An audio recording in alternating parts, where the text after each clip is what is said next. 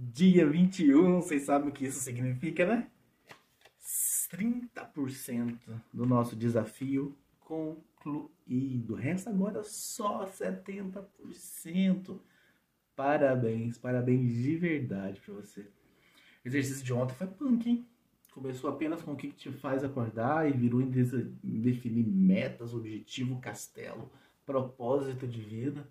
Espero que tenham conseguido fazer. Se não conseguiu, se não ficou tão fácil, calma, ainda restam uh, ah, 70% do desafio. Daqui até 5 de dezembro, tenho certeza de tanto olhar para dentro, de tanto olhar para você mesmo, uh, vai surgir o teu castelo, o teu propósito, a meta de vida. E o dia 21, então, para a gente fechar a terceira semana do desafio, aí na tela para vocês, que hábitos positivos e negativos vocês possuem. Hábitos, coisas que você faz aí, às vezes até sem pensar, de tanto fazer, né? Virou um hábito. Essa é a definição do hábito, né? De tanto que você repete, repete, repete uma coisa, a tua cabeça automatiza aquilo e você começa a fazer sem muito, muito esforço. Tem pessoas, por exemplo, vamos dar alguns exemplos aqui, né? Não se peguem os meus exemplos. Tem pessoa que tem o hábito de roer as unhas. Tem pessoas que têm o hábito de se exercitar todos os dias.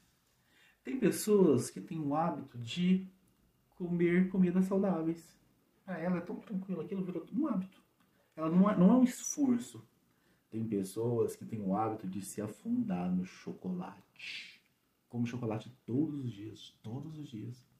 Hábitos. Coloca aí os seus hábitos, os positivos e os negativos. Mas peraí, Thiago, como é que eu vou? É, pela sua, pelo seu julgamento, pelo seu mapa, como a gente diz na PNL. Você vai avaliar se isso aí é positivo ou se é negativo. Alguma, Para alguma, algumas pessoas, comer chocolate todos os dias é positivo, extremamente positivo. Imagina um alimento tão doce, tão gostoso. Hábito positivo, comer chocolate todos os dias. Para outra pessoa, talvez uma pessoa que está acima do peso, talvez para um diabético, é um hábito negativo, que está destruindo ela. O julgamento, se é positivo ou negativo, é você quem faz. E aí, o plano de ação em cima do seu, da sua listinha também é você quem faz. Como eliminar os hábitos negativos? Como potencializar os hábitos positivos? É isso, gente. Um ótimo final de semana para vocês. Parabéns. Nós terminamos a terceira semana, 30% do desafio pronto. Restam apenas 70%, sete semanas pela frente e a gente se vê aí nos próximos dias.